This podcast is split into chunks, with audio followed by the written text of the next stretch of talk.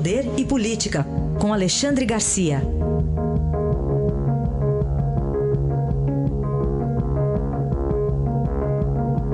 Alexandre, bom dia. Bom dia, Raíssa. Bom dia, Carolina.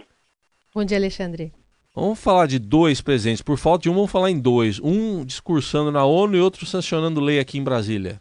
Pois é, eu levantei essa questão ontem. Não tem como falar de novo, como não falar de novo hoje, né? O presidente vai discursar na ONU, na Assembleia Geral, abertura da Assembleia Geral. Uh, uh, vai ter reunião com o presidente eleito da Colômbia. Ontem teve teve um almoço na Câmara eh, de Comércio Brasil-Estados Unidos, uh, representando o Brasil. E aqui, outro presidente, né, chama inclusive a TV estatal para filmar e para mostrar, assinando, sancionando leis, né, assinando decreto, um, assinou leis que punem mais a, a, a importunação sexual, cinco anos, né? essa história que tem acontecido nos ônibus, eh, que pune a, a, a, pornografia de vingança, né? aquela pessoa que põe na rede social uh, imagens uh, íntimas com outra pessoa, enfim. E a gente fica se perguntando, está valendo os dois? Está valendo o que ele assinou aqui, o Toffoli assinou aqui, e está valendo o que Temer combinou lá, ambos são presidentes da República Federativa do Brasil. Que coisa esquisitíssima, né? Mais esquisita ainda a gente saber que o presidente de um poder também preside outro poder, sendo que a Constituição diz que os poderes são independentes entre si. Ah, eu queria registrar isso e aproveitar para registrar também que o decreto assinado abre uh, uma reserva de 5% nos concursos públicos para pessoas uh, deficientes. E aí eu gostaria de lembrar que, pelo voto, uh, estão entrando na administração pública muitos deficientes morais e administrativos. Né? Já que está faltando poucos dias para a eleição, é bom a gente lembrar disso.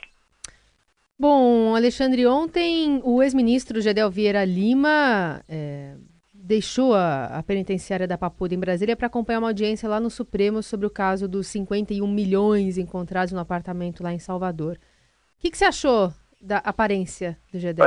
Ele está muito bem, né? A dieta penitenciária por um ano fez bem a ele. Ele está tá quase no peso ideal. Né? E ainda veio de uniforme branco lá do presídio da Papuda. Né? Ficou uma hora lá no Supremo assistindo testemunhas. Ele tem direito de ouvir os testemunhas num processo em que ele é réu, né? Esse processo dos 51 milhões, onde está também o irmão dele, Lúcio, deputado. Enfim, é, a gente vê que a, dieta a, do presídio para uma pessoa que está com é, obesidade né, faz bem. Pelo menos para isso serviu a prisão também de tirá-lo de circulação, como quis a justiça, para evitar que encobrisse esses 51 milhões ou escondesse outro tanto, a gente não sabe, né? A gente sabe desse aí porque há testemunho de, é, de colaboradores premiados sobre dinheiro que chegava ao aeroporto de Salvador. Né? É, então, está aí mais um caso em que o presídio faz bem para o presidiário e faz bem também para o país. Ô Alexandre, antes de ir para o seu próximo tema, então, eu vou ter que puxar pela memória, que eu estava lembrando um negócio aqui. Há um ano, 5 de outubro, a coluna do Estadão publicava um barraco com esses termos aqui entre Gedel Ricardo Saldi e o Lúcio Funaro, lá na Papuda. Uhum. E aí o, o, o, o, um gritando pro outro, Saldi, vou te matar. É, isso aí o Funaro. Aí, do seu, aí o Gedel fa fazia coro. Saldi, também vou te matar. E aí o Saldi devolveu a provocação pro Gedel. Cala a boca, seu gordo. Então, isso aí não poderia falar agora, então. Agora não pode mais falar. E o Gedel acabou na, na solitária por causa dessa briga. Ele também ofendeu ofendeu um agente penitenciário, né? O fato de ele ter sido ministro, né? Ele foi ministro de, de uh, do governo do PT, foi vice-presidente da Caixa Econômica, ele se sente com bastante autoridade, né? Só que se deu mal. Lá ele não tem autoridade sobre um simples agente penitenciário e pagou com isso uh, medidas disciplinares por lá. Mas agora não pode mais ser chamado de gordinho. Tá bom. Ô Alexandre, vamos falar também sobre a destreza de Adélio Bispo com as facas? Pois é, me deu. Eu, eu disse, puxa vida, isso é campanha eleitoral do Brasil. A, gente pensa que está vendo um filme de terror, né? ouvindo declarações do delegado que está presidindo as investigações sobre o, a tentativa de, de, matar Bolsonaro lá em Juiz de Fora, né? aí ele explica que a faca é, sim, do Adélio Bispo, é a propriedade da faca. E que ele ganhou destreza na faca, né? bem assim, é, é, aprendeu a, a, a manejar a faca, ou seja, deu uma facada com eficiência a ponto de tirar a vítima uh, do, da campanha eleitoral há 30 dias da eleição, né? uh, graças a ter trabalhado numa, num restaurante japonês, ou seja, fazendo sashimi, né?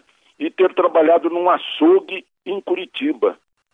Então, meu Deus do céu, a gente, a gente ouve cada coisa aqui nessa campanha, né? Ele estava com, a propósito, estava com 12 mil na conta, trabalhava como garçom ganhando 70 reais por dia, mas esse dinheiro teria vindo de, de acordos trabalhistas, né, de empregos anteriores. Como se vê aí, ele trabalhou uh, em Santa Catarina, trabalhou em Curitiba, uh, morou em, em, em Campos, uh, lá no, no, alto de, lá no norte, no Vale do Jequitinhonha, lá no norte de Minas Gerais, em Montes Claros, né?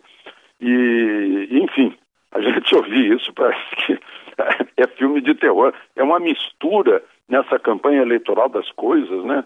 É, as coisas estão tão bem é, é, pegando fogo, né? mas felizmente faltam só é, 12 dias aí para a eleição.